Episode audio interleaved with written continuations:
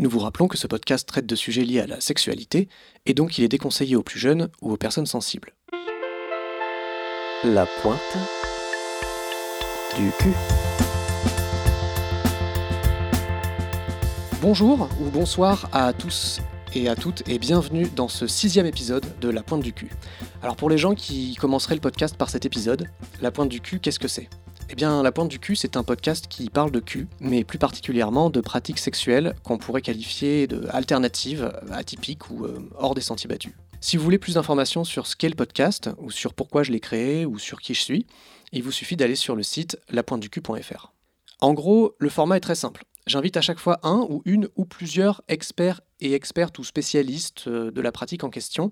Alors les mots expert, spécialiste, ça fait un peu télévisuel, c'est un peu exagéré. Disons des personnes pour qui cette pratique est importante dans leur vie sexuelle et qui en ont une certaine habitude et une approche bien à eux ou elles. Notre précédent épisode était un peu spécial.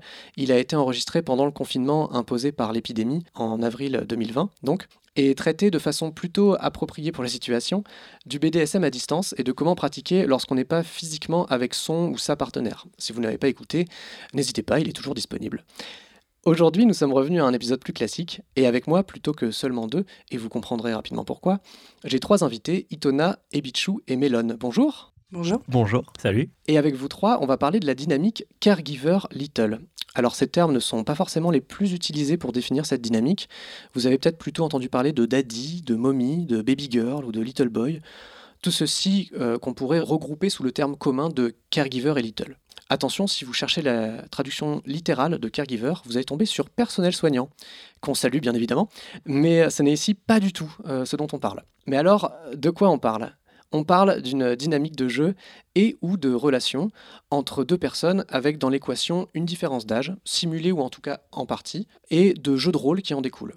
Comme d'habitude, je suis accompagné par une invitée qui ne connaît pas la pratique, ou en tout cas qui a pu en entendre parler mais qui reste curieuse et ouverte, et qui va m'aider à poser des questions. Et aujourd'hui, c'est Flore. Bonjour Flore. Bonjour.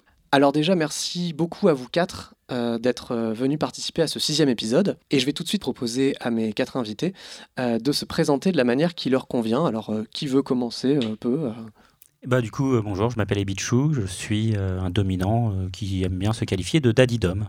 Voilà. Et donc j'imagine qu'on va développer un peu plus tard ce que c'est, mais voilà.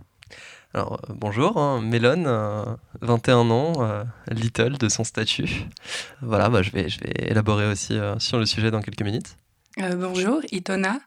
Euh, little Girl, et euh, je suis en relation avec un daddy depuis plusieurs années maintenant. Et Flore, donc qui est mon invité, qui va poser les questions avec moi. Eh bah, bonjour, donc moi c'est Flore, je suis celle qui ne connaît rien. J'adore le cul, mais je connais pas autant de choses que tout le monde qui est ici. Alors, je tiens juste à dire que le fait qu'on ait une étiquette particulière ne garantit pas qu'on connaisse euh, plus de choses. On connaît peut-être le sujet d'aujourd'hui mieux que toi, mais tu nous dépasses peut-être dans d'autres sujets. Hein. Bien sûr. Du coup, aujourd'hui, on va parler de Caregiver Little. Alors, la tradition dans ce podcast, c'est que j'ouvre Wikipédia et que je lis la page qui parle de la pratique en question. Mais il n'y a pas vraiment de page spécifique euh, pour euh, cette pratique, ni sur Wikipédia, euh, ni sur le BDSM Wiki. Cette pratique est regroupée avec d'autres types de pratiques dans l'article Age Play, donc jeu d'âge, à part sur le site Urban Dictionary qui propose une définition limitée au CGL, donc Caregiver slash Little. Alors j'ai composé euh, une traduction maison qui est un mélange de plusieurs définitions, celle de Urban Dictionary, celle de la page Ageplay de Wikipédia et celle de la page Ageplay de BDSM Wiki. Donc la voici. CG/L, CGL, veut dire caregiver little. C'est un mode de relation dans lequel une personne de la relation, le ou la caregiver, s'occupe et prend soin de l'autre personne de la relation, le ou la little, d'une manière quasi parentale. Ce mode de relation peut être sexuel ou non et implique des composantes liées à l'enfance. Par exemple, le ou la little appelle parfois le ou la caregiver papa ou maman. Ce mode de relation est parfois associé à l'age play, le jeu sur l'âge donc, et parfois appelé DDLG ou DDLB ou MDLG ou MDLB. Donc pour euh, Daddy Dom Little Girl, Daddy Dom Little Boy, Mommy Dom Little Girl ou Mommy Dom Little Boy. Dans le cadre des relations DS, donc de domination et de soumission, l'age play peut renforcer la dynamique de pouvoir et permettre à un ou une partenaire d'être plus confortable dans sa domination ou sa soumission. Dans une relation BDSM comportant de l'age play, les variations sexuelles peuvent inclure entre autres des jeux d'inceste dans lesquels les individus recréent et sexualisent des rôles familiaux ou du role play incluant la fessée ou tout type de punition consentie par les deux partenaires. Ce type de relation peut parfois croiser celle du pet play, le jeu de rôle animal, dans lequel une personne est l'animal d'un humain caregiver, même s'il y a souvent des différences entre les accessoires et les scénarios utilisés. L'age play n'est pas considéré comme de la pédophilie ou rien de similaire par les psychologues. Les personnes qui jouent à ces jeux aiment simplement se représenter en tant qu'enfant ou aiment les éléments typiquement liés à l'enfance ou dans une moindre mesure à l'adolescence. Alors ça, c'est euh, une recomposition de plusieurs définitions de différents sites euh, par rapport au CGL. Qu'est-ce que vous, par rapport à votre pratique, par rapport à ce que vous connaissez, qu'est-ce que vous pensez de cette définition? Est-ce que ça colle avec ce que vous pratiquez? Plus ou moins. Euh, globalement, oui. Après, j'aimerais juste rajouter que l'age play, c'est pas forcément de la régression. Ça peut être aussi, euh, alors ça s'appelle de l'age progression. Euh, bon, en anglais, c'est pas comme ça que ça se prononce, mais mais tu m'excuseras. en, en, gros, on peut aussi jouer un, un, âge qui est plus avancé que le sien et ça peut se ressentir surtout au niveau des caregivers qui, du coup, euh, peuvent jouer un rôle parental dans la relation euh, CGL, mais du coup, avancer leur âge parce que euh, quand on est jeune et qu'on a 18-20 ans, qu'on est dans ce genre de relation, bah, on va jouer le rôle euh, d'un caregiver, mais on n'est pas, enfin, physiquement et mentalement, on n'est pas caregiver en tant que hmm. tel euh, dans la société. Euh, et son partenaire n'est pas forcément plus jeune finalement. C'est ça. Il n'y a hmm. pas forcément de grande différence d'âge dans les relations. Ou alors il peut y avoir carrément une différence d'âge inversée voilà ce que j'ai dire. La, la, relation, enfin la, différence d'âge d'abord peut être inversée, effectivement. Euh, alors moi, actuellement, je suis dans une relation euh, qui n'est pas une DDLG, même si euh, il y a des, aspects qui s'en approchent. et clairement, ma soumise est plus âgée que moi, donc il n'y a pas du tout ce côté où je serais avec une soumise beaucoup plus jeune. et il y a quelque chose en fait dans le même si globalement la, définition que tu avais composée, je suis assez d'accord. Il y a un point sur lequel moi je veux insister, qui me paraît capital, c'est que cette notion d'âge euh, et d'enfance est pas systématique en fait dans les DDLG. C'est-à-dire qu'une euh, little ne, s'identifie pas nécessairement, ou un, ou une little ne s'identifie pas nécessairement comme une enfant. C'est sûr, c'est plus en fait euh, avoir besoin d'un caregiver. C'est plus en fait avoir besoin de quelqu'un qui va s'occuper de toi, qui mhm. va faire toutes les choses reloues que peuvent avoir faire les adultes, donc toi, tu vas pas les faire, donc tu vas être plus insouciant. Ça ne veut pas forcément dire que tu vas te comporter comme un enfant. Je veux dire, euh, il y a des gens qui se comportent pas du tout comme des enfants, qui mangent pas de, bonbons, qui regardent pas mon petit poney, qui quoi que ce soit, mais par contre, qui sont très contentes euh, ou contents, effectivement, de pas avoir à s'occuper des factures, d'avoir quelqu'un qui leur dit, bah tiens, va te coucher à telle heure, euh, c'est moi qui décide des repas, enfin, ou ce genre de choses. Voilà. C'est plus ça. Pour moi, le point central de la DDLG, c'est pas l'idée de quelqu'un qui veut se comporter comme un enfant, et c'est du coup pour ça qu'il y a souvent une, une confusion avec la pédophilie ou quoi que ce soit, mais c'est plutôt le fait de vouloir vraiment se reposer sur quelqu'un plus euh, que dans une, euh, dans une DS classique. En fait. C'est DDLG, ça inclut pas forcément de l'age play. ça peut être euh, DDLG CGL en général. Caregiver Little, ça, ça implique pas forcément d'edge play. Ça peut être vraiment uniquement au niveau du rapport de dominant, soumis ou autre. Ça me fait penser au terme filiation. C'est plus la notion de filiation qui importe que d'être petit et plus grand. C'est un peu ça, ça dépend des relations en fait. Je suis pas sûr ce que tu... enfin ça dépend ce que tu veux dire par le terme de filiation. Parce que pour moi, la filiation, c'est euh, le père et son fils. Enfin, voilà, c'est dans ce bah, C'est ça. Et c'est moi ce que je comprends là, c'est que ce qui importe, c'est la relation euh, d'un parent et de son enfant plus que euh, l'âge qu'ils ont, même si le parent a le même âge que. Alors pas forcément du parent. Effectivement, tu as euh, cette autorité parentale que tu vas avoir envers euh, le ou la soumise, donc le ou la little. Mais ça peut être, euh, par exemple, il y a des personnes qui se sentent pas d'être appelées daddy, d'être appelées mommy, d'être appelées peu importe, et qui vont être appelées oncle qui vont être appelés babysitter ou autres. Ils n'ont pas de ce lien de filiation. Ouais, même monsieur. Hein. Ou même monsieur. C'est plus l'activité, effectivement c'est pas forcément oui ton daddy ça peut être tu peux le considérer c'est pour ça qu'il y a le terme caregiver qui est beaucoup plus large c'est que du coup ça beaucoup plus neutre ça, beaucoup plus neutre exactement et où du coup bah, le caregiver oui c'est aussi une sorte de de nounou de babysitter de euh, c'est plus dans ce cas-là à la limite si tu veux chercher euh, un terme en parallèle à la limite ce serait plus le terme de tuteur je dirais. Où effectivement, tu es responsable de la personne mm, mm, euh, mm. qui est sous ta coupe, mais par contre, il n'y a pas forcément ni une filiation, ni à aucun degré que ce soit, potentiellement. D'accord. Après, ça reste très flou, hein, tout ça, de toute façon. Hein. C'est un pan qui est assez jeune, surtout chez nous. Il y a plein de, plein de sous-genres aussi qui sont apparus très vite, plein de trucs. Donc, du coup, euh, voilà, c'est très vague. Il y a forcément des gens qui nous écoutent et qui vont être en désaccord total avec ce que je viens de dire. Bien sûr, bien sûr, mais c'est dans ce podcast. Enfin, moi, je précise toujours à la fin, en général, euh, du podcast, que je vais le refaire cette fois-ci, que euh, ce podcast n'a pas pour vocation de donner une définition absolue de quoi que ce soit. Ah ouais, mais je m'en vais Et, et qu'en fait, on est là pour avoir une discussion sur comment vous, surtout, en fait, vous vivez la pratique et comment vous, vous l'intégrez à votre sexualité, vous l'intégrez à votre vie, quoi. Alors, du coup, vous, euh, je, vais, je vais poser un peu la question euh, à, chacun d'entre vous. À quel âge ou à quelle époque de votre vie ces désirs-là ou ces envies-là sont nés et comment vous les avez reconnus? Comment vous vous êtes rendu compte que, ah ben, euh, je veux avoir ce rôle de Little ou de caregiver? Alors moi, ça a commencé assez tôt avec Tumblr feu Tumblr avant qu'il devienne Safe for Work.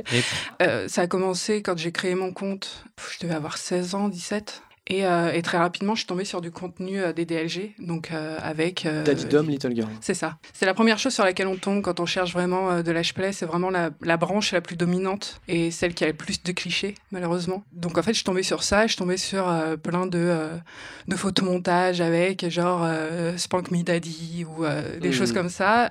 J'ai bien aimé. Parce que toi, tu recherchais ça spécifiquement euh, ouais. D'accord. Donc c'est quelque chose qui vient d'avant Tumblr finalement. Mmh, ouais, non, parce que je pas, enfin, je suis pas forcément euh, très sexualisée euh, au quotidien. J'ai pas forcément un appétit sexuel euh, et un appétit relationnel énorme. C'est vraiment venu avec Tumblr. Ça a fait un déclic, si tu veux, où j'ai vu ça, et je me suis dit ah ouais, en fait, j'aime bien. Mais ça a pris beaucoup plus d'années après pour vraiment me dire j'assume ce côté-là de moi et, et j'ai envie d'un daddy, j'ai envie d'avoir une personne qui prenne soin de moi. Là, je suis avec mon daddy et euh, c'est la première vraie relation que j'ai eue, encore maintenant, euh, où j'ai vraiment un daddy et c'est euh, la base même de notre relation. D'accord. Voilà. Mélone, peut-être? Alors, moi, ça fait très longtemps. alors, très longtemps à l'échelle de ma vie, c'est pas, pas tant que ça. je suis assez jeune, mais. je vous disais, je te regardais très longtemps. Oui, non. non, mais oui, ça, fait, ça dure depuis assez longtemps. En fait, j'ai toujours essayé de, répondre à ce besoin d'être euh, plus ou moins passif dans une relation, que quelqu'un prenne plus soin de moi euh, qu'autre chose. Alors attention, d'ailleurs, je veux profiter de ce que je viens de dire pour juste faire une petite parenthèse. Le CGL, ça veut pas forcément dire que la personne est passive dans la relation. D'accord. Et qu'elle se laisse euh, entretenir ou. voilà, c'est ça. Ça peut être. c'est vraiment spécifique à certaines relations, à certaines personnes. Il y a aussi beaucoup de gens qui considèrent le CGL ou le DDLG ou enfin comme, on veut l'appeler, comme quelque chose de temporaire ou de vraiment euh, limité dans certaines sessions mm, mm. et par moment et pas dans leur vie de tous les jours ou dans, dans leur relation en général. Moi, j'ai plutôt tendance à vouloir. Euh, c'est une partie de moi qui est là à peu près tout le temps. Euh, quand je suis avec quelqu'un de confiance, j'ai toujours tendance à avoir un comportement plus passif et plus vouloir qu'on prenne soin de moi qu'autre chose. Donc en 24-7, mais en plus dans tous les domaines? Parce que ça pourrait être du 24-7, mais genre avoir, euh, genre par exemple dire, bah non, les factures, par contre, ça va, je suis un adulte, je gère ça tout seul, ou au contraire, euh, tous les domaines. Ouais, ouais, bah alors idéalement dans tous les domaines, le problème c'est que c'est quelque chose qui est difficilement, en fait, c'est un niveau de confiance qui est difficilement atteignable. Ah oui, bien sûr. Donc mm. c'est pas nécessairement quelque chose dans lequel je me verrais. Oui, pas avant de trouver la bonne personne. Voilà, quoi. mais si j'idéalise le truc, oui, ça serait effectivement pas mal. Je veux juste rebondir sur ce que Mélane a dit par rapport à l'HPlay, par rapport au fait qu'ils se sentent little Mm. Euh, tu me, tu m'arrêtes si jamais euh, je me trompe, hein. mm-hmm. mais qui se sentent little, pas constamment, mais euh, c'est dans sa personnalité. Et en fait, il y a beaucoup de personnes, des little notamment, qui ont du mal avec le terme h-play, parce qu'il y a ce terme de play dedans, qui ah insinue le jeu, alors que pour pas mal de personnes que je connaisse, donc j'imagine que c'est quand même une, un bon pourcentage des gens qui pratiquent, c'est vraiment un trait de personnalité enfantin qu'il y a dans la personne, en fait. La personne a vraiment cet attrait pour les dessins animés, pour tout ce qui a trait à l'enfance. Et du coup, c'est pas un rôle qu'elles vont jouer pendant certaines sessions ou pendant euh, toute la relation. C'est pas du roleplay sexuel. Euh, c'est ça, ouais. C'est vraiment, ça peut l'être. Ouais, ça peut l'être. Il y, a pas mal de personnes qui revendiquent que c'est euh, dans leur personnalité et que c'est vraiment. c'est pas un jeu qu'elles mettent en place. Ouais. c'est une sorte de style de vie. De... C'est ça. D'accord. D'où vraiment la différence entre CGL et H-Play. Hein. C'est vraiment deux choses différentes qui peuvent être inclus l'une dans l'autre, mais c'est pas, c'est différent. Et toi, du coup, toujours sur la question de quand est-ce que ça t'est venu Alors moi, ça m'est venu il y, a, il y, a, quelques années en fait, et pour le coup, c'est grâce à Itona. ah ouais, oui, en fait, même pas. En fait, moi, j'étais sur FetLife et je me cherchais un peu. FetLife, c'est un site BDSM. Tout à fait, voilà, c'est le, Facebook du BDSM, hein, grosso modo. j'étais sur FetLife, je me cherchais un peu, je cherchais aussi une compagne, hein, faut être honnête. donc je traînais sur les groupes francophones et puis je voyais beaucoup en fait dans les profils que je regardais, je voyais beaucoup de profils qui s'identifiaient euh, ou en baby girl ou en little ou machin et, ça me posait vraiment des questions justement parce que je connaissais pas du tout la dynamique. Au tout début, j'avais plein d'idées euh, pas forcément arrêtées mais en tout cas préconçues. Euh, donc vraiment ça m'a un peu interpellé. Puis en lisant quand même les trucs et en regardant, je me suis dit ah quand même ça a l'air d'être autre chose que ce que j'imaginais et surtout dans la description du daddy dom, justement, je me retrouvais beaucoup beaucoup plus que dans la description du dominant classique parce qu'à ce moment-là, voilà, j'ai pratiqué très longtemps le BDSM euh, en vase clos, en fait, vraiment dans l'intimité, sans me documenter plus que ça et surtout sans confronter ma pratique avec d'autres. Voilà. Donc du coup, quand je suis arrivé sur euh, FetLife, je me suis vraiment posé la question de la légitimité de ma domination en fait. Est-ce que j'étais un vrai dominant? Est-ce que j'étais un bon dominant? Voilà, j'avais pas encore intégré le fait que en vérité, c'est une question qui n'est pas euh, qui n'a pas de sens en tant que telle, que la bonne façon de dominer, c'est celle qui te convient à toi et à ton ou ta partenaire. C'est complètement subjectif. Et donc du coup, j'avais cette image un peu d'épinal du dominant euh, voilà, un peu dans la vision sadienne et compagnie, tu vois, un peu mmh. classique. Euh, du BDSM à papa-maman, on va dire. Ouais. Et, Maman, euh, si tu m'écoutes. Euh. Comment? Je sais que ça, ça peut arriver, donc. Ok. mais en fait, bah, du coup, je m'y retrouvais pas forcément parce que je voilà, je suis pas à fond, par exemple, dans le protocole ou ce genre de choses. Et par contre, à l'inverse, plus je lisais sur la DDLG et sur le Daddydom, et plus ça correspondait, en fait, ça, ça me parlait. Et euh, il se trouve que Itona a organisé euh, des cafés, des DLG, des rencontres sur, euh, sur Paris. Voilà. Spécifique, spécifiquement voilà, aux gens des qui pratiquent de, des genres de munch, justement, sur cette dynamique, pour pouvoir en parler librement, poser des questions, etc. Et donc, je me suis dit, bah, vas-y, je vais y aller, comme ça, je vais voir voilà, à hmm. quoi ça ressemble, qui sont ces gens, quels sont leurs réseaux. Un munch, c'est une rencontre, c'est meeting lunch, hein, c'est ça, je crois, la, la contraction. Il me semble. Ouais, je crois que c'est ça. En tout cas, c'est une rencontre informelle dans un lieu public, donc c'est hyper safe.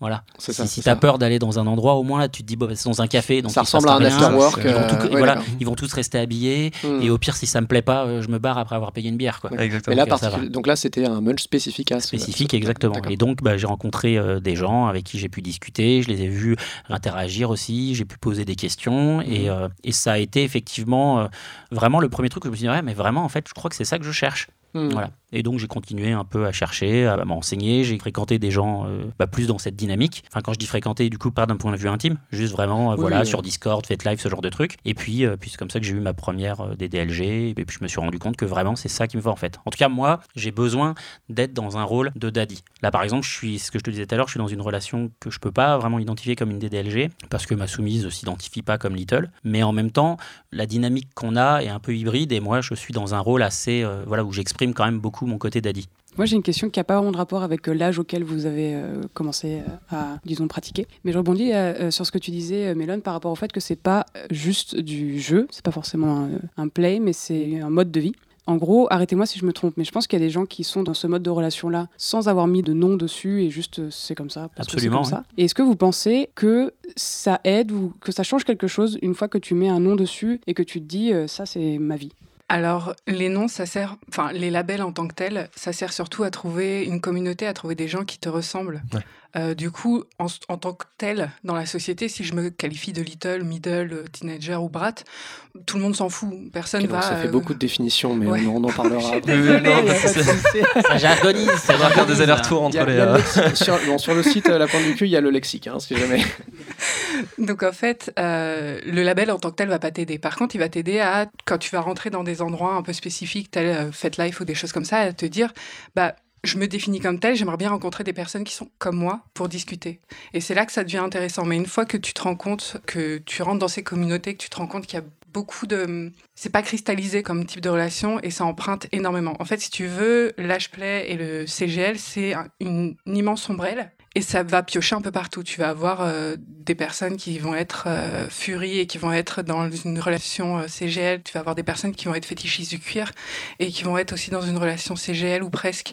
C'est vraiment très vaste. Et en fait, le label va juste te permettre de rencontrer des gens qui pensent comme toi, qui vivent comme toi et qui ressentent les choses comme toi. De se comprendre un peu mieux, quoi. C'est ça. Ouais, voilà, ça, de se comprendre soi-même, c'est euh, c'est ça, grosso modo. Moi, euh, clairement, ça m'a servi à ça, en fait, le fait du label euh, euh, des DLG. C'est que, du coup, moi, j'étais à une période où je me cherchais un peu, ou en tout cas, j'essayais de comprendre, de savoir si je faisais bonne route ou pas, entre guillemets, et ça m'a permis d'y voir un peu plus clair. Et maintenant, effectivement, aujourd'hui, euh, tu vois, je- justement, je suis dans une relation, c'est pas une DDLG, c'est pas, je, je sais pas exactement dans quoi je suis, mais par contre, je suis dans une relation qui me plaît, qui convient à ma partenaire, et c'est le principal. Après, là, à ce stade de ma vie, j'ai plus besoin de l'étiquette. Mais l'étiquette, elle m'a servi à un moment donné où j'étais où j'avais l'impression que l'étiquette d'homme me correspondait pas exactement. Voilà. Et puis les étiquettes, ça peut servir aussi. En fait, le souci entre guillemets avec euh, pas mal de relations, euh, je parle assez particulièrement du DDLG, donc Daddy Dom Little Girl, c'est qu'il y a ce côté forcément très hétéronormé euh, qui peut mener à certains soucis, donc que ce soit de consentement ou de, de, de beaucoup de choses. Euh, avoir un, un, terme qui regroupe certains codes et certaines manières de faire, euh, certaines communautés, tout ça, ça permet quand même d'accéder plus facilement à de la ressource, à des ouais, informations, ça, à des, informations que... à des, des, des, renseignements qui permettent d'éviter certains débordements qui sont pas toujours, mmh. pas toujours très cool. quoi. C'est vrai qu'en soi, euh, si, si, on y réfléchit bien, c'est pareil. En fait, même dans le BDSM beaucoup plus large, je veux dire, euh, si tu cherches bien, il y, y, a à peu près pas deux relations BDSM qui sont vraiment identiques. Donc euh, à partir de là, on peut commencer à dire que les étiquettes non plus ne servent pas dans le BDSM. Mais par contre, le fait qu'on ait regroupé tout ça sous une même ombrelle, ça permet effectivement d'établir des règles euh, qui consistent à dire, bah voilà, faites attention, oui, le consentement.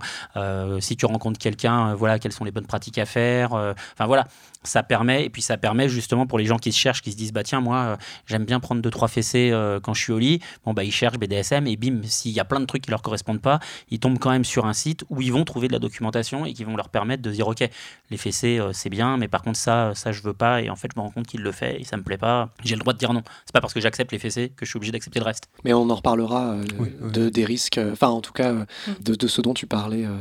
Euh, ça me paraît très important. Mais du coup, euh, Mélone, je veux bien que tu nous dises, euh, toi, si tu pratiques, si tu es dans une relation en ce moment, et si c'est quelque chose qui est important, voire obligatoire, toi, dans ta sexualité. En ce moment, non. Je suis. En fait, c'est assez spécial parce que je suis dans une période où j'explore un petit peu mon côté un peu plus switch, donc c'est-à-dire pas forcément que little.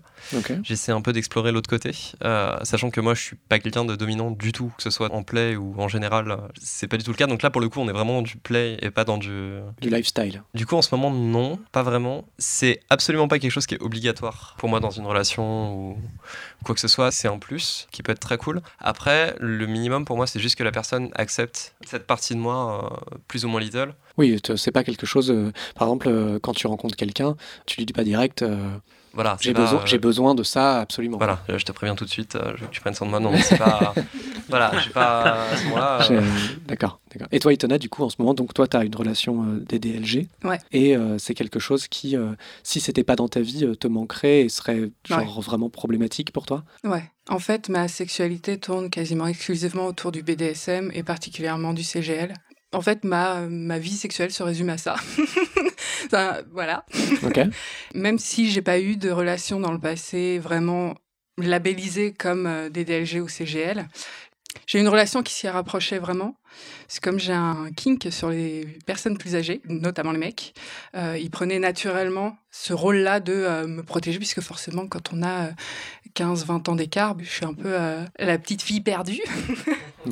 Bon, c'est un cliché, mais c'était un peu comme ça que fonctionnait notre relation. Donc, même si c'était pas labellisé CGL, notre relation l'était euh, dans les faits. Mm. Bon, maintenant, moi, j'ai mon daddy, donc je suis très bien avec lui. Et on n'a même pas tant de différence d'âge que ça. Donc, euh, on a 5 ans de différence. Donc, euh, c'est ridicule ça par va. rapport à ce que j'ai pu avoir. Oui. Et ça me va très bien.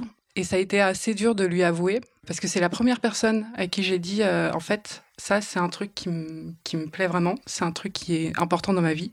Est-ce que ça te dirait de t'y mettre, toi aussi? Euh, je lui ai fait découvrir le BDSM, j'ai fait découvrir euh, le CGL. On y est allé par paliers.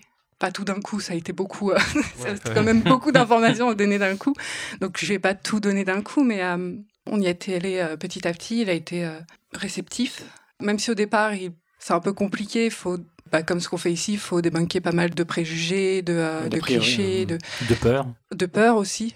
Parce que bah, c'est quand même dans Daddy Dom Little Girl, il y a quand même cette idée de, de filiation, comme ce que disait Flore. ça peut faire flipper et ça fait flipper pas mal de, de personnes qui sont pas directement dedans ou qui recherchent pas euh, qui n'ont pas recherché ça dans le passé. Donc euh, ça a été petit à petit qu'on s'y est mis et, euh, hmm. et maintenant je suis bien.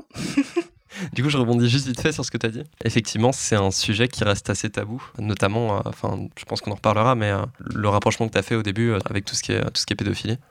C'était ce que j'avais moi lu dans une ouais, définition. dans la définition. Je crois que cette partie-là était particulièrement dans la page Age Play de Wikipédia. Ouais, ouais, ouais. Mais c'est, en fait, c'est quelque chose qui est très souvent discuté par des personnes qui font ou pas partie du cercle, entre guillemets. C'est pas vraiment un cercle, mais c'est un sujet qui est très souvent mis sur la table et pas forcément de la bonne manière je le répète juste, mais l'HPlay et le CGL, ça n'a absolument aucun rapport avec la pédophilie ça reste un sujet assez complexe. Je pense qu'on va, qu'on va en parler plus tard. Mais euh. On peut en parler, hein. il n'y a, pas de moment. Pour ça, en tout cas, on peut y aller maintenant. C'est juste qu'en général, je laisse le sujet des risques plutôt sur la fin. Après, on, la discussion avance comme elle avance. Mais c'est vrai que déjà, de manière générale, euh, je pense que beaucoup de gens sont assez inconfortables avec l'idée de mélanger la sexualité et l'enfance. Enfin, en tout cas, voilà. Et que du coup, pour eux, ils font un lien tout de suite avec la pédophilie, peut-être. Euh. Mais le truc, ouais, c'est que, bah, évidemment, d'abord, bah, j'ai envie de dire quelle personne de bien dans sa tête n'est confortable avec l'idée de mélanger euh, oui, l'enfance avec la sexualité. Voilà. Je rappelle quand même que c'est un crime. Hein. voilà. voilà.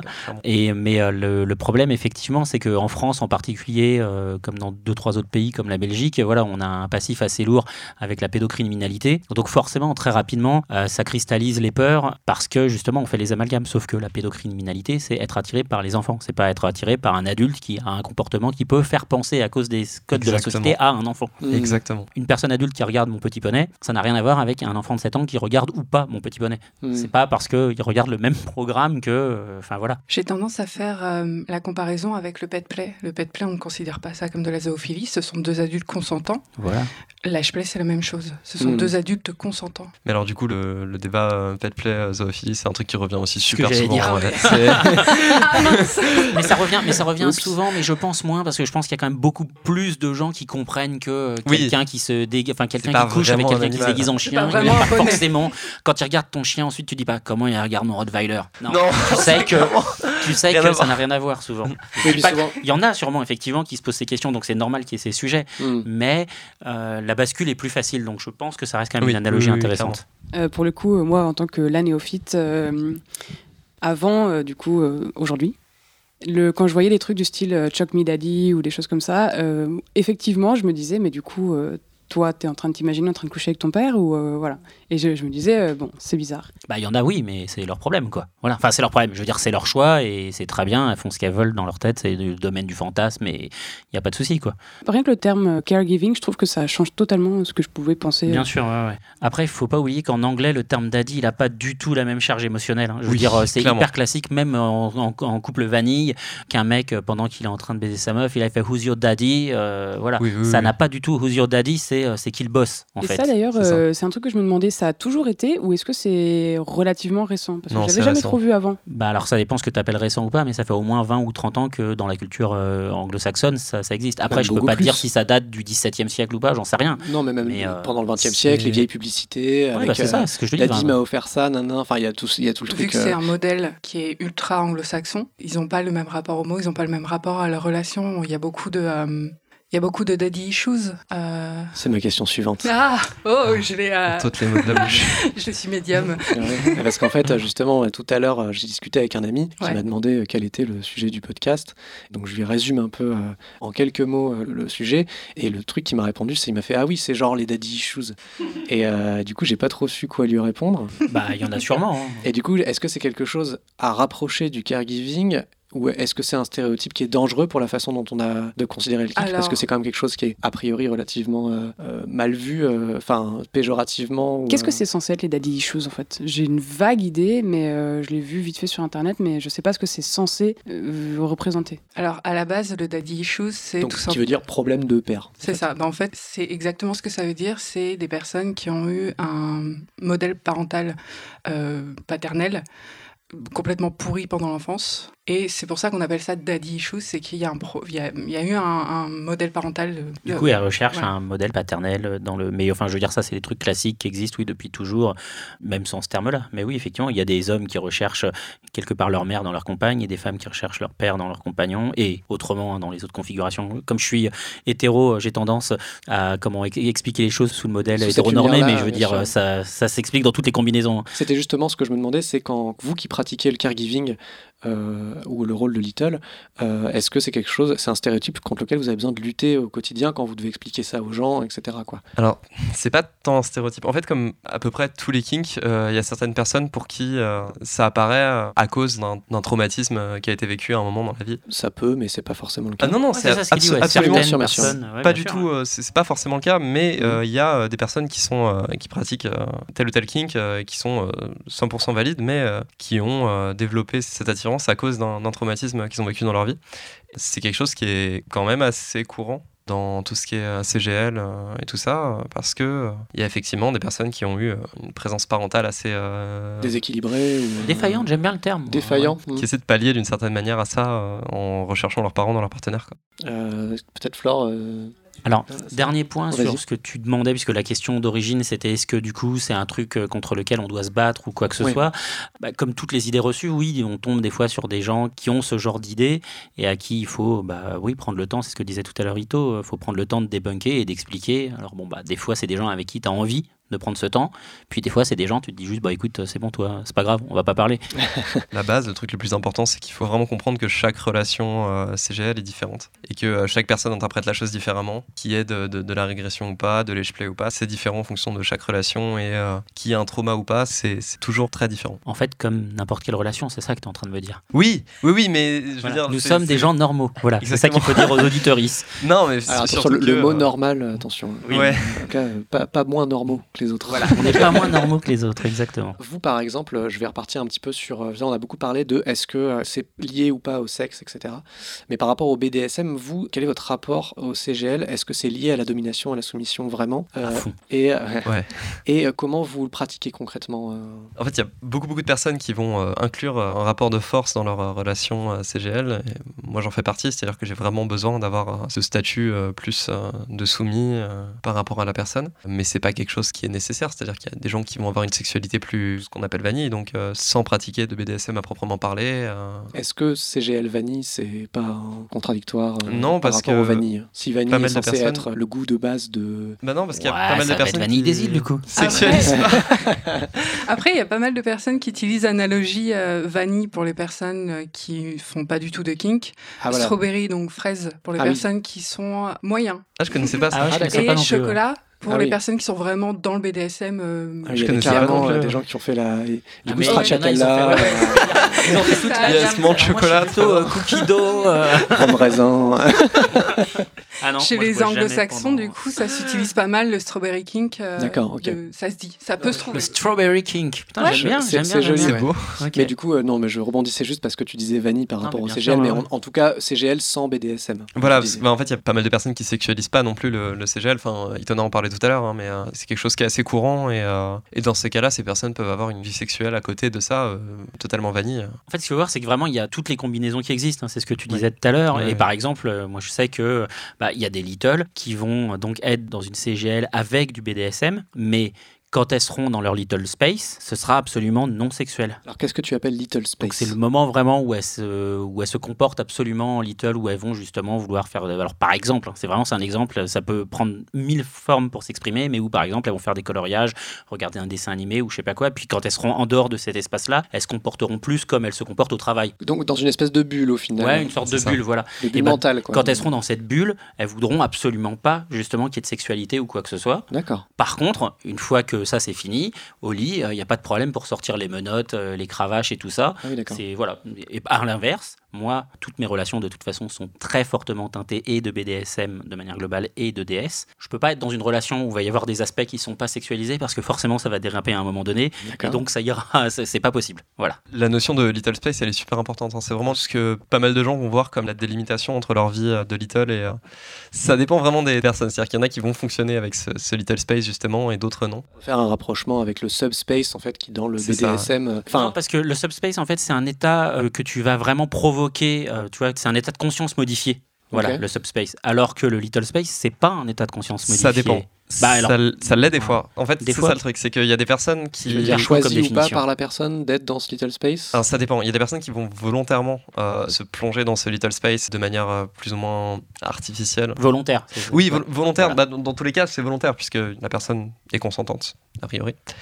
Il y a des personnes pour qui euh, le little space avait effectivement un état de conscience modifié. Enfin, il y a des personnes qui réagissent comme ça. Moi, j'en fais pas partie, mais c'est quelque chose qui existe et que j'ai toujours trouvé assez euh, impressionnant. J'ai entendu Euh, ça surtout pour les personnes qui pratiquaient en séance euh, le CGL. Oui. Et que c'était justement un état qu'il recherchait, qu'il ou elle pardon recherchait pendant ces séances-là, puisque du coup Mm. on se retrouve avec euh, dans le little space avec une, une capacité à être autonome vraiment très réduite, suivant la tranche d'âge à laquelle à peu près on régresse.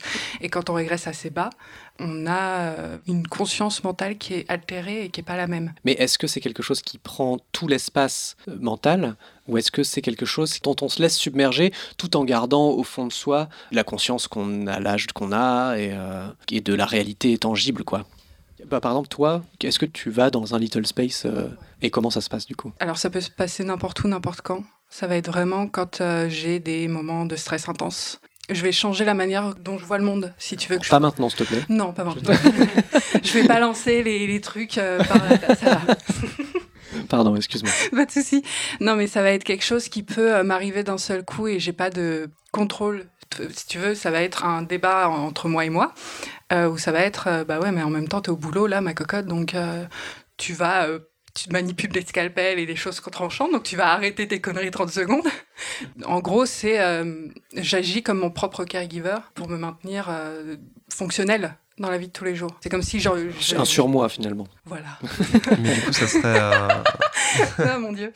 Mais euh, et il y a des fois où je vais euh, volontairement avec mon daddy, où on va volontairement chercher ce little space là, parce que c'est un- une façon de jouer qui est différente, une façon de pratiquer. La... Moi, c'est sexuel, euh, mon CGL, donc euh, mon little space est aussi sexuel et c'est une façon différente de pratiquer euh, la sexualité aussi, de quand je suis euh, entièrement adulte. Ça me fait penser un peu à de l'hypnose, ce que tu dis. Et du coup, je me demandais si tu arrives, si tu as besoin à en sortir de cet état. Alors, il y a des fois où j'ai du mal à en sortir. Après, j'ai jamais fait d'hypnose, donc je pourrais pas te dire. euh, c'est très euh, limité comme comparaison pour moi.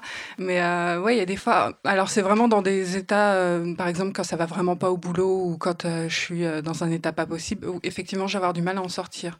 Mais j'ai roulé ma bosse, donc je sais très bien comment gérer la chose et je suis pas, je vais pas me mettre à colorier sur le sol dans la rue. je vais pas me mettre. euh, C'est vrai que ça voilà. fait au moins deux ans que tu le fais plus. Voilà. J'ai arrêté de faire des graffitis. Je vais juste Non, mais- rebondir une seconde sur ce que tu disais par rapport au, au fait de sortir du Little Space. Euh, Il y a cette, euh, cette idée de drop euh, qui revient pas mal aussi. Donc, euh, c'est-à-dire Donc drop, c'est euh, de cette, ce sentiment de quelque part euh, mal-être un peu. Euh, d'aller pas bien. euh, C'est ça, En fait, une de sorte d'état dépressif un peu qui arrive c'est euh, quand c'est avec le subspace. En fait, c'est dû derrière à une rechute Ah, des productions d'hormones. En ah, fait. oui, donc, Donc après, du coup, tu es en manque, en fait, et donc du coup, tu, tu vas vraiment pas bien. C'est le creux de la vague. C'est le creux de la C'est vague, ça. exactement. C'est Après, sur le Little Space, le, le Little Drop, je sais pas dire si c'est euh, physiologiquement pareil, mais oui. Euh, physiologiquement, je sais pas, honnêtement, je suis pas trop calé euh, Pareil. là-dessus, mais, euh, Je suis pas neurologue. mais euh, au niveau du ressenti, c'est, on s'en rapproche beaucoup. C'est, en fait, plus on a été longtemps dedans, plus c'est difficile euh, et plus euh, le drop va être présent en fait. Est-ce qu'il y a des gens qui sont restés coincés à vie dans le Little Space? Je sais pas. Ouais, c'est euh, une toupie qui tourne en permanence. Pardon, il y a Flore qui voulait prendre la parole. Mais non, en fait, c'est juste pour être sûr, je suis pas sûre d'avoir compris. Le drop, c'est juste après un little space ou un subspace, du coup de- de- Pas forcément juste compris. après, ça peut être le lendemain aussi, ça peut être euh, quelques jours après, ça, ça dépend Enfin, c'est des personnes. Comme En les fait- descentes de drogue un peu. Oui, non, mais Ouais, complètement. c'est un peu ouais, ouais, ça. complètement. En fait, c'est tout ce que tu as ressenti de positif, tu as la même chose équivalente, mais en négatif. Et ça peut durer quelques, euh, quelques heures, comme quelques jours. Ça peut arriver 20 minutes après la séance, comme ça peut arriver deux jours après. Ça dépend de l'intensité euh, de. C'est un contre-coup. Voilà, C'est un, un bon gros contre-coup des familles. À un moment, j'étais dans une DDLG qui était à distance en plus. Donc effectivement, c'était Et quand on se voyait, on a, on a eu du mal au début à l'identifier, mais ensuite on s'est rendu compte que euh, quand je partais, derrière, il y avait une grosse crise. Elle remettait plein de choses en cause, euh, elle était en stress, elle se posait des questions, et, je comprenais pas parce qu'on avait passé un week-end super bien, etc. Jusqu'à ce qu'on identifie qu'en fait, elle était en train de dropper. Quoi. Donc on a mis en place des, euh, des processus pour l'aider justement à essayer de sortir de ce truc-là en mettant en place des, des trucs pour l'aider, des trucs qu'elle aime bien, des petits rituels. Et c'est vrai que mettre en place ces choses-là, ça l'a aidé à gérer ce drop. Et du coup, bah, ça allait beaucoup mieux après. Il faut savoir aussi que euh, les dominants et les dominantes peuvent euh, dropper, peuvent avoir euh, ce contre-coup. Elle et eux aussi. ça m'est déjà arrivé de voir à gérer Daddy parce qu'on était dans une séance d'impact un peu forte. Moi, ça allait et il y avait un coup qui n'a pas été. Moi, ça impact, c'est fessé ou c'est. Enfin, voilà, c'était cravache. Mais D'accord. que ce soit clair. Mais voilà, il y a un coup qui a sonné plus fort que les autres. Alors, moi, j'ai pas ressenti plus fort que les autres, ça a été. Mais pour lui, ça a été visuellement violent à voir et il est rentré en drop euh, de suite en fait. Et il s'est senti euh, mal, il a eu un contre-coup à ce moment-là. Quoi. Ouais. Ça a été vraiment, euh, c'est passé du tout au tout. bah moi j'ai eu du mal à sortir de coups de mon. forcément, j'imagine. Ah non, mais j'étais bien. ah mais continue, mais qu'est-ce que tu fais là? Mais plus, plus. D'accord. Et, effectivement, ça arrive dans les deux sens et il faut hmm. prendre soin dans les deux sens. Il faut identifier d'abord. C'est important. Identifier que c'est un drop. Euh, peut permettre de réduire la, durée du drop hmm. et peut permettre de mettre en place euh, ben, des rituels, des petites choses. Euh. Voilà moi, j'avais une question aussi par rapport au Little Space? En fait, quand vous avez parlé de Little Space, vous avez tout de suite cité des activités comme colorier, par exemple. Est-ce que Little Space, ça peut être euh, quelque chose d'uniquement mental, sans aucune euh, manifestation euh, de jeu ou de comportement, et que c'est juste un moment où on se sent Little, quoi? Ouais. moi, j'ai juste cité les choses les plus évidentes, en fait, pour que les, auditoristes comprennent bien, mais oui, oui ça n'a pas forcément du tout cette forme-là. Ça peut prendre n'importe quelle forme. Alors, je vais parler de mon expérience, mais moi, je sais que clairement, j'ai un petit peu du mal avec les stéréotypes de l'enfance. C'est-à-dire tout ce qui est, euh, je sais pas, faire des coloriages ou regarder des dessins animés ou. je, le fais, mais c'est pas c'est pas limité au Little Space. Je veux dire ça, c'est pour moi deux choses complètement différentes. D'accord. Euh, en fait, euh, pour moi, c'est vraiment plus mental qu'autre chose. En fait, c'est plus dans mon comportement que dans mes activités, parce que je vais pas forcément me retrouver dans ces activités qu'on peut qualifier d'enfantine ou quoi que ce soit. Ce que je comprends d'autant plus que moi, je regarde des dessins animés et que je bah me sens mais absolument pas Little. Bah voilà, ça n'a rien à voir. Mais ouais, ça va être une perception du monde qui est pas du tout la même chose. Moi, je sais que par exemple, euh, mon Little Space, je vais avoir une perception euh, de mon environnement qui va se limiter à deux mètres autour de moi. Le reste, euh, je m'en tape, mais je le vois même pas. je vais avoir une concentration, pareil, de nul. D'accord, ok. Genre, mais vraiment. Qui se traite partout. ah, mais totalement. Et tout va me faire chier si ça dure plus de deux minutes. Je suis peut-être H24 en Little Space, en fait. c'est peut-être ça le souci. Bah, après, peut-être que tu arrêtes la drogue. peut-être, oui. Mais du coup, est-ce qu'il y a un daddy space ou un caregiver space ou un mommy space? Ouais. Bah, manifestement, les Little sont beaucoup plus catégoriques que je n'allais l'être. non, mais ça, ça, dépend des cas. Dépend des gens. Ouais, j'allais dire que je pense qu'il doit y en avoir un. Après, je ne sais pas bien l'identifier. Je sais que moi, il y a des moments où je me sens vraiment euh, porté sur la vague, en fait. Ça, c'est clair. Euh, après, est-ce que c'est un état de, de conscience que je... Euh, différent Je ne sais pas dire. D'accord. Je sais pas.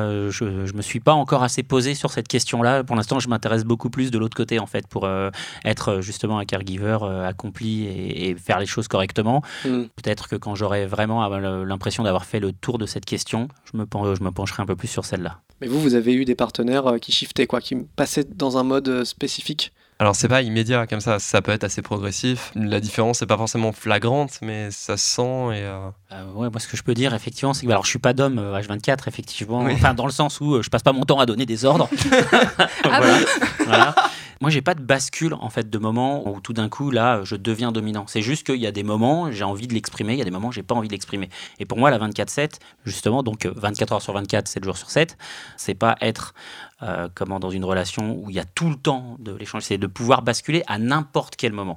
Et c'est juste, voilà, je peux être en train de regarder un film, et puis tout d'un coup, là, j'ai envie de faire un truc, et donc bah, je vais donner un ordre, et puis ça va basculer, et puis ça va peut-être basculer un instant, ça va peut-être basculer trois heures, mais euh, voilà, c'est plus dans ce sens-là. C'était euh, justement la question que je me posais à l'instant. Je me disais qu'au tout début, on disait que c'était pas forcément que du play, mais plus du lifestyle. La suite de la discussion, c'était plutôt qu'il y a des, séances, enfin des, des, moments. Et donc ma question, c'était est-ce qu'il y a des gens qui le le sont tout le temps, tout le temps, tout le temps. Et du coup, je crois que c'est un peu ce que tu viens de Ah dire. oui, en moi, gros, je suis complètement. Moi, je le tout le temps, je tout le temps, tout pas le en temps, play du tout. mais, euh, Ouais. mais pas tout le temps, tout le temps, tout le temps. Ah non, je peux pas. Au sein du tout le temps. Déjà, ne serait-ce que parce que bah, il y a des moments où je travaille. voilà. Voilà, Oui, non, ça, je travaille, aussi. euh, En plus, moi, je suis, euh, pour le coup, je suis père, donc pas daddy, hein, je suis père. voilà, j'ai un enfant, donc il y a des moments où euh, je suis obligé de ranger mon pantalon en cuir et mes cravaches. hein. C'est faux, j'ai absolument pas de pantalon en cuir. Mais, Mais, euh, euh, c'est une question que je voulais poser ça. Alors, c'est une question que je voulais poser au Little et au. C'est pour ça que je l'ai dit, parce que je pensais que ça pourrait amener un truc. Oui, bien sûr. En fait, c'est déjà pour les Little, je vais commencer par ça, mais euh, je reviendrai sur euh, la notion de père après. Toi, toi tu disais, euh, Mélan, que tout ce qui était symbole lié à l'enfance, enfin les dessins animés, tout ça, c'était pas quelque chose qui, dans ton jeu à toi, dans ton Little Space à toi, était euh, important ou, euh, ou présent. Mais du coup, est-ce que quand vous êtes dans votre Little Space, quand vous jouez avec euh, votre daddy, votre mommy ou avec votre caregiver, est-ce que vous puisez dans votre propre enfance? Est-ce que c'est quelque chose qui est juste l'enfance en général, dont on connaît les, les symboles et les, le- ce qu'on sait de l'enfance de manière générale, un peu flou, un peu voilà, ou est-ce qu'il y a quelque chose de plus précis que ça? Est-ce que c'est vraiment vous enfant quoi? Non, parce que je pense que j'étais un sale gosse un peu. Et euh, je suis pas. Je suis, un gentil little. Mais euh, C'est sûr, parce que je veux dire, quand c'est le Little qui le dit, je suis pas persuadé qu'on puisse lui faire confiance. écoute, hein. hein, j'ai mes sources. Ok. Euh, mais non, c'est, je, pense qu'il y a beaucoup de personnes qui puissent dans leur enfance, notamment euh, quand il y a des, des- Je pense que quand il y a des daddy issues ou ce genre de soucis, euh, ça va plus être une projection de l'enfance directement que, que, que d'une. Euh, Moi personnellement, euh, c'est pas. Le, le mélon enfant, il était pas, il était pas comme ça. D'accord. Et toi, Itona, du coup? Euh, J'ai pas de souvenir de mon enfance, donc euh, je t'avoue que euh, je pourrais pas savoir euh, si la petite Itona est la même que la grande Itona. Qui fait la petite Itona? Qui, fait la petite- qui joue à la petite. se, qui se transforme en la petite Itona. Euh, non, j'ai pas du tout de souvenir de mon enfance, à part peut-être Mm. deux, trois flashs parce qu'on me les a racontés. Donc je peux pas m'appuyer là-dessus et j'ai pas non plus envie de m'appuyer là-dessus. Euh, Non, non, bien sûr, mais c'est ma question. de- Oui, oui. Du coup, je me posais aussi la question sur les caregivers et les caregiveuses. À quel point euh, est-ce que toi qui as donc un enfant, c'est ça? Ouais, ouais, tout à fait. Euh, tu puisses dans ta parentalité aussi euh, c'est deux pas. choses différentes ouais Absolument pas. Alors justement, c'est vrai, c'est vrai que c'est une question qui peut ressortir. Genre, est-ce que, euh, est-ce que les parents font des bons caregivers, par exemple? Est-ce que ça, est-ce que ça aide? Moi, j'ai tendance à penser qu'en fait, c'est prendre le problème dans le, dans le mauvais sens. C'est plutôt l'inverse. C'est que je pense que quelqu'un qui a une nature de, enfin, quelqu'un en tout cas qui se sent bien en tant que caregiver, bah, puisqu'il aime bien prendre soin des gens, bah, il sera d'autant plus un parent euh, attentionné et tout ça, parce que ce qu'il sait développer pour prendre soin de sa partenaire, il saura faire preuve d'autant de soins quand il s'occupera de son enfant. Mais par contre, les soins qui sont demandés n'ont juste rien à voir. Moi, ma Little, j'ai jamais eu besoin de faire attention à est-ce qu'elle s'approche des escaliers ou pas, parce que sinon, euh, elle va tomber. Et tu vois, non, ça, ça va. oui Tu vois. Euh, c'est des trucs comme ça. Donc euh, non, ça n'a rien à voir, parce que de toute façon, tu vois évidemment pas ton enfant et ta partenaire, même quand elle est en Little Space, de la même façon. Mais du tout. Est-ce que, euh, dans un peu le même parallèle, potentiellement tu reproduis euh, la manière dont tes parents étaient Puisqu'on parlait de. Tu reproduis, euh, toi, comment tu étais petit en tant que dominant Est-ce que. Alors absolument pas parce que euh, ma mère, bon, elle m'a bien élevé, ça c'est bien, mais à part ça, elle a été une, enfin voilà, c'était pas terrible et mon père était violent avec moi. Alors peut-être que je suis dominant, enfin que j'aime le- les jeux violents dans le BDSM parce que quelque part je retransmets des choses, ça peut-être, mais par contre j'utilise absolument pas mon expérience, enfin je ne transmets pas comment la façon dont, mes parents me traitaient en enfant pour m'en servir sur comment est-ce que moi je vais gérer une little parce que j'ai toujours détesté la façon dont mes parents m'ont euh, comment se sont occupés de moi. Et euh, moi, j'avais une question un peu plus précise sur le jeu en lui-même, euh, enfin sur votre rapport au jeu en, lui-même. Euh, Est-ce que vous, il y a des accessoires spécifiques au CGL Est-ce que vous vous habillez différemment? Est-ce que c'est juste euh, vous euh, dans vos t-shirts et vos baskets euh, qui devenez Little et qui jouez sur un mode de relation et de, de type d'interaction euh, différente? Ou est-ce qu'il y a carrément quelque chose de fourni en termes de- d'accessoires et Tu ouvres une boîte de Pandore là. Ah ouais Euh, moi, j'ai tendance à jouer beaucoup sans accessoires. Après, j'en ai.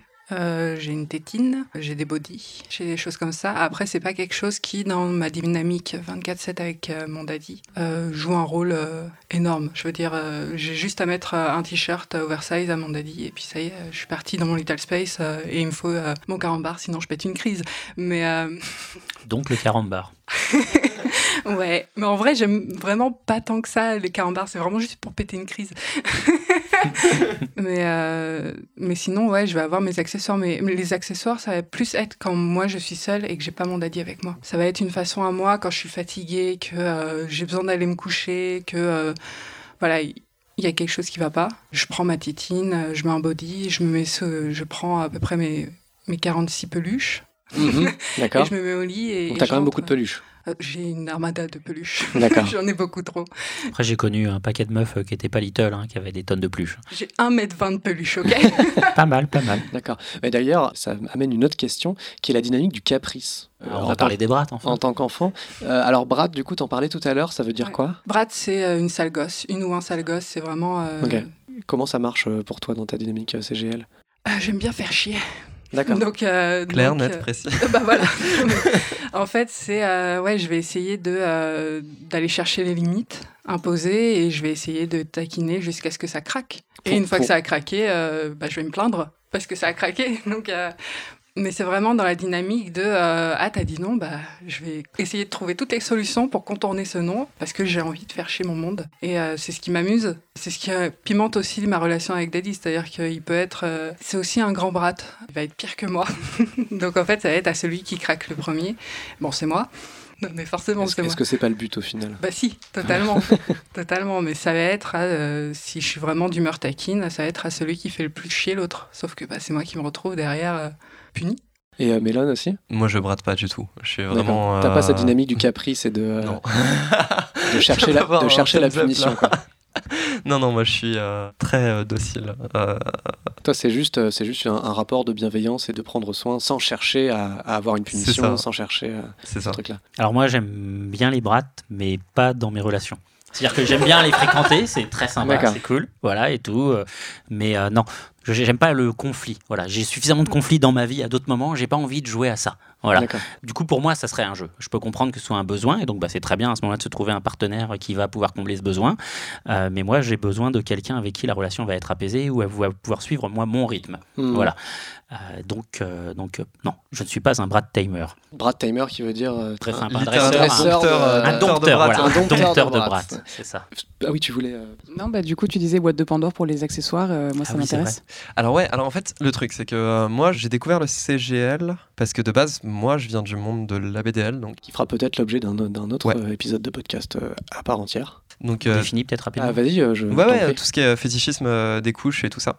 Tout ce qui est vraiment lié à la petite enfance pour le coup. Donc, euh, ABDL, ça veut dire Adult Baby Ouais. Diaper Lover. C'est ça, exactement. Ce qui veut dire donc euh, bébé adulte et fan oui, de couche. euh, fan, voilà. euh, enfin, oui. Moi, je venais de ça de base et j'ai découvert le CGL et tout ce qui est Little après. Donc forcément, pour moi, ça fait partie des accessoires qui sont pas forcément nécessaires. Quels accessoires euh, en particulier Les couches, les body, tout ce qui est biberon, tétine. Après, ça veut pas forcément dire que je vais faire de l'age-play en régressant à des âges très très jeunes. C'est-à-dire que j'ai tendance à mélanger un petit peu les âges et les pratiques. Du coup, ouais, ces accessoires-là, ils sont pas nécessaires pour toi. Non, dans tous les cas, c'est pas nécessaire. Après, euh, ça apporte euh, à l'immersion, quoi, on va dire. D'accord, ouais. Euh, voilà, ça veut pas dire que je vais forcément me sentir, quand je suis en Little Space, comme un, vraiment un bébé, quoi. Ou un Oui, oui, nourrisson, quoi un, un vrai comportement réaliste, que, entre guillemets. Voilà. Moi, quand je suis en Little Space, j'ai plus tendance à être dans les 6-7 ans ou 5-6 ans. Ah, déjà, pour la communication, c'est plus facile, Ouais. peut-être. Ah, après.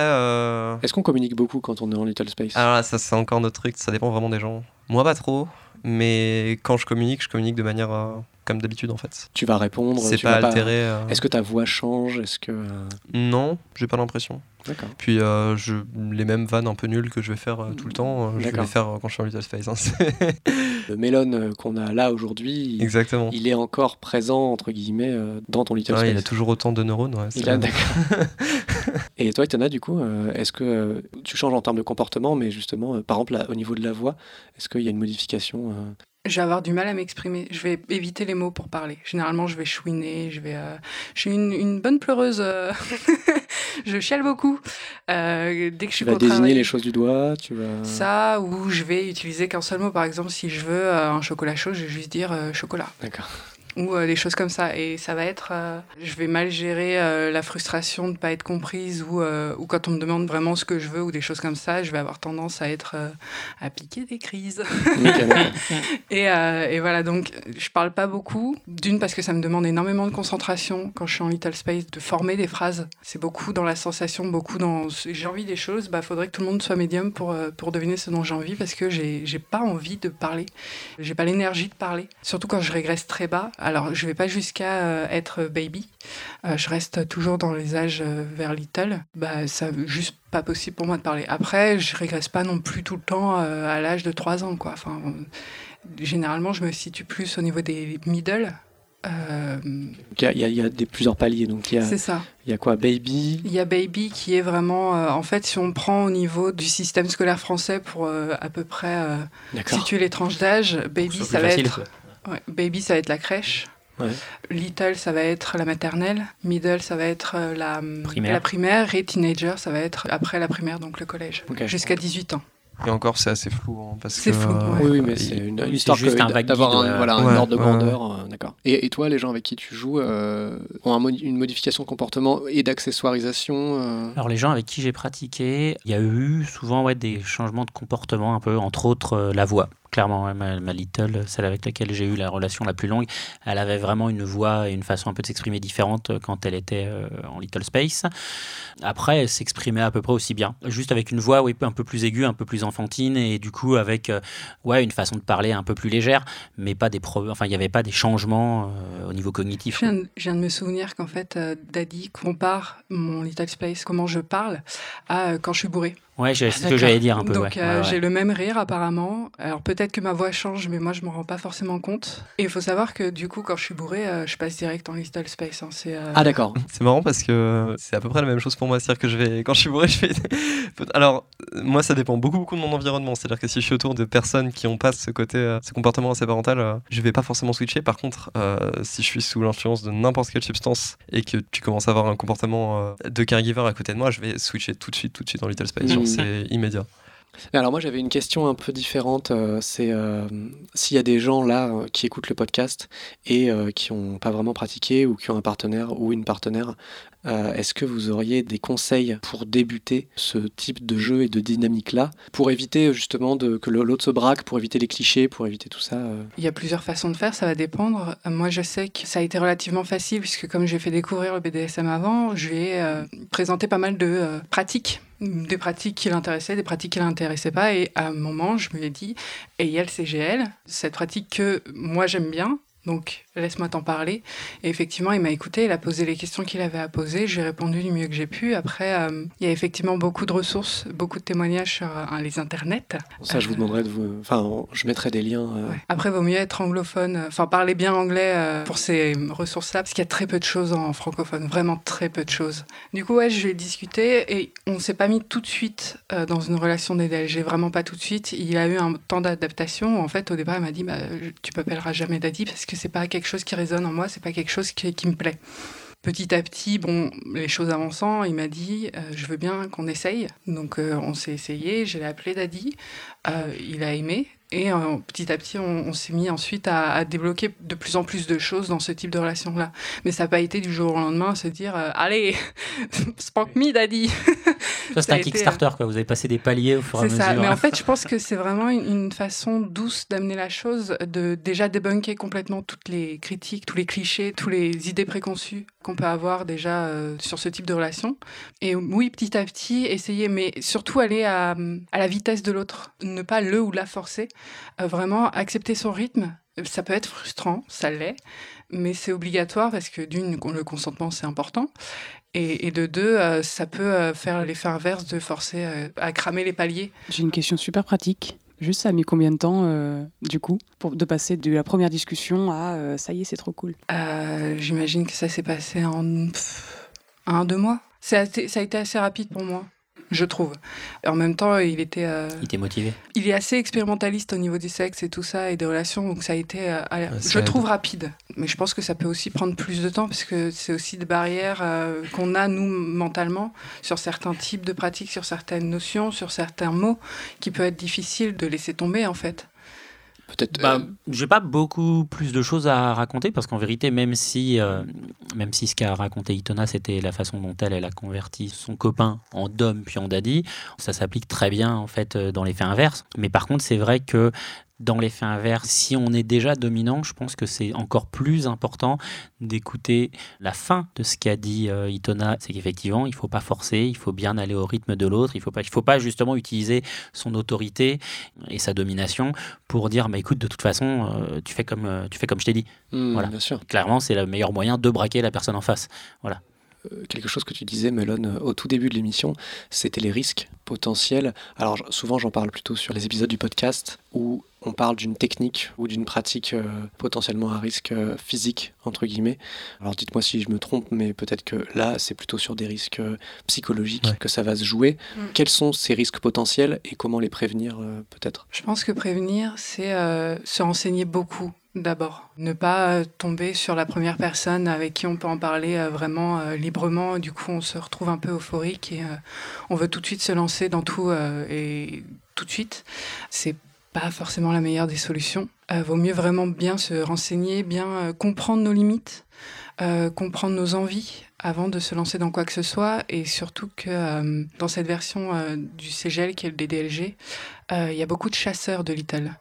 Euh, beaucoup de personnes qui se disent d'Alidom et qui veulent juste se taper la petite nénette du coin euh, qui, a un peu, euh, qui a l'air un peu femme-enfant parce que c'est un cliché, un fantasme dans cette ouais, puis société. Parce qu'elle va être aussi plus facile, ça va être une cible plus facile, entre guillemets, elle va être moins sur ses gardes. Bah, en fait. C'est dans l'imaginaire collectif, oui, effectivement, c'est le cas.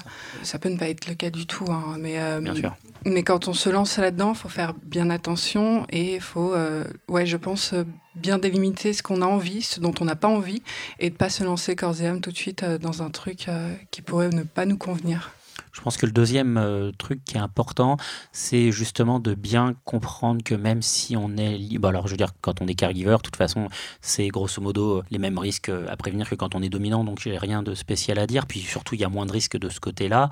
Le seul risque qu'il y a, il va venir avec ce dont je vais parler pour les little, c'est que faut pas perdre de vue le fait que même si tu es little, tu es un adulte et donc c'est important d'être ce que j'appelle, en fait, c'est un terme qu'on voit beaucoup en anglais et que j'aime beaucoup, euh, qui est functioning adult. Donc voilà, un adulte euh, qui fonctionne correctement. C'est-à-dire que moi, je vois beaucoup de little, comme dans les milieux anglo-saxons, mais aussi dans les milieux français, qui sont vraiment en mode en recherche dure de quelqu'un en mode genre j'ai besoin de trouver quelqu'un parce que là j'arrive pas à m'en sortir, je sais pas payer mes factures, je ceci, je cela. C'est c'est pas un bon état dans lequel on est pour se trouver quelqu'un. Parce que là, c'est euh, ouvrir la porte à une relation où on va être dépendant ou ceci ou cela, c'est ouvrir la porte à des abus, etc. Donc je pense que c'est important, avant de se lancer dans sa recherche de partenaire ou dans son épanouissement, d'essayer juste déjà de bien se trouver, de bien se poser et d'être dans un bon état d'esprit en fait. Et d'être justement fonctionnel quand on est seul pour pouvoir ensuite trouver quelqu'un avec qui on sera bien. Je pense aussi que se rapprocher des communautés, puisqu'il n'y en a pas qu'une, euh, et ça peut être difficile à trouver, hein. mais euh, se rapprocher des personnes qui ont à peu près la même façon de voir les choses, de vivre, ou de simplement de s'intéresser à ce que c'est qu'un little, un caregiver, et de se dire bah, peut-être que ça me correspond.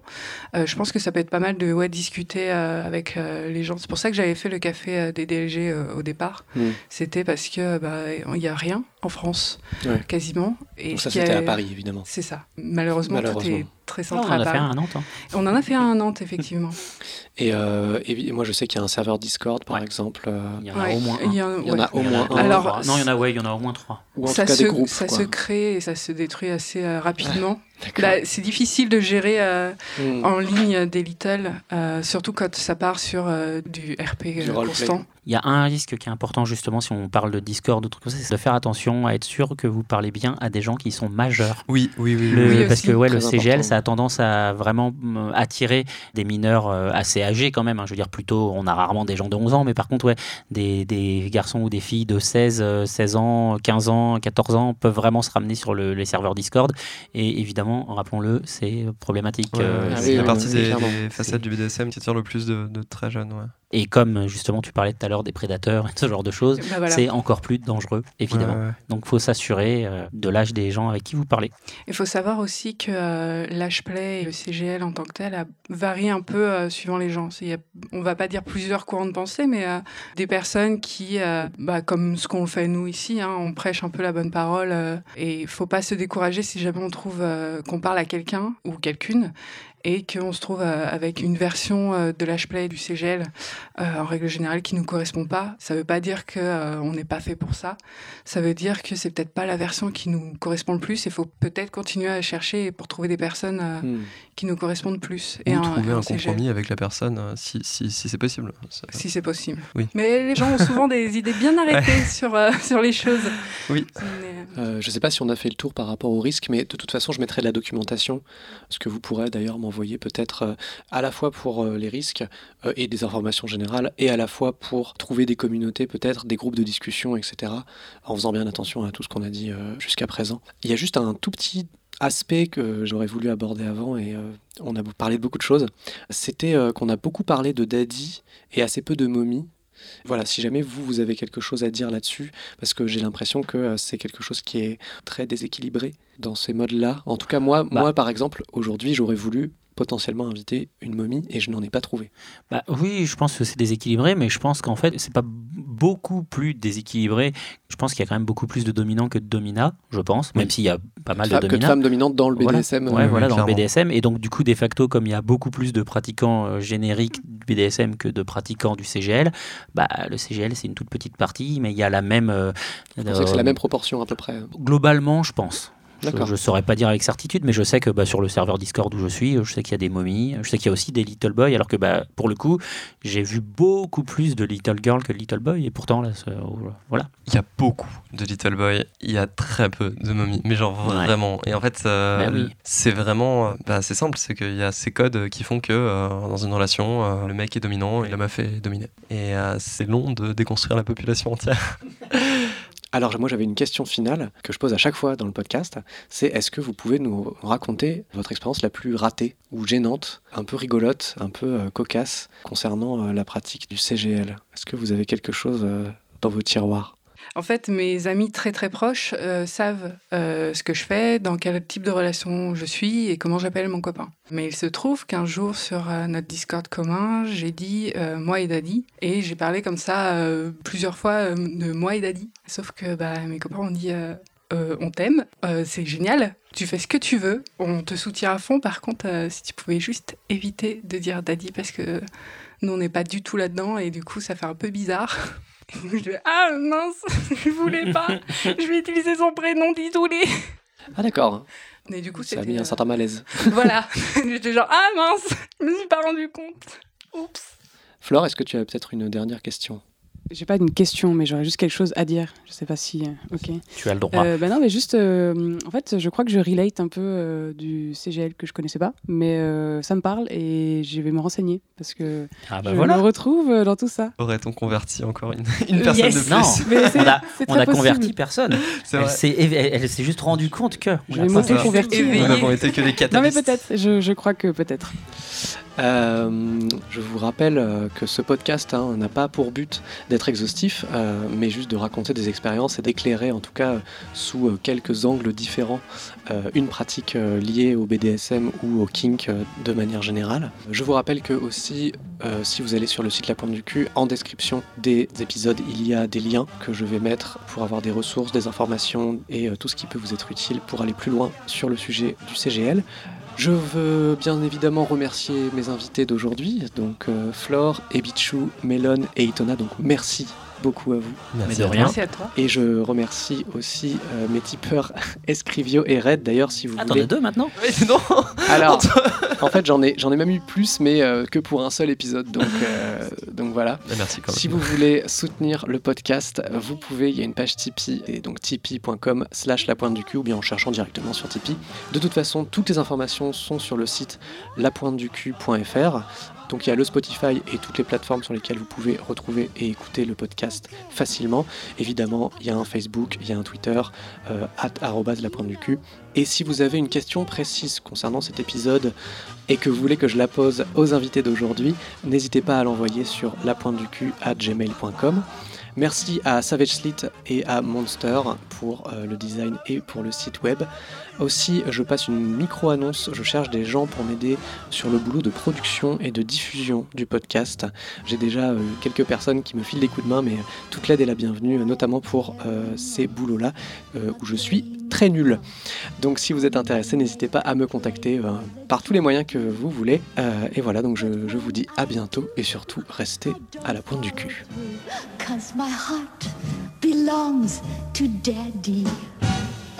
If I invite a boy some night to dine on my fine, thin, and hattie, I just adore his asking for more, but my heart belongs to daddy.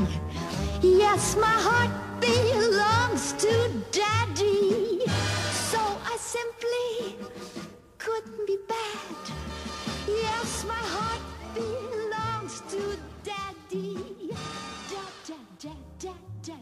dad, dad,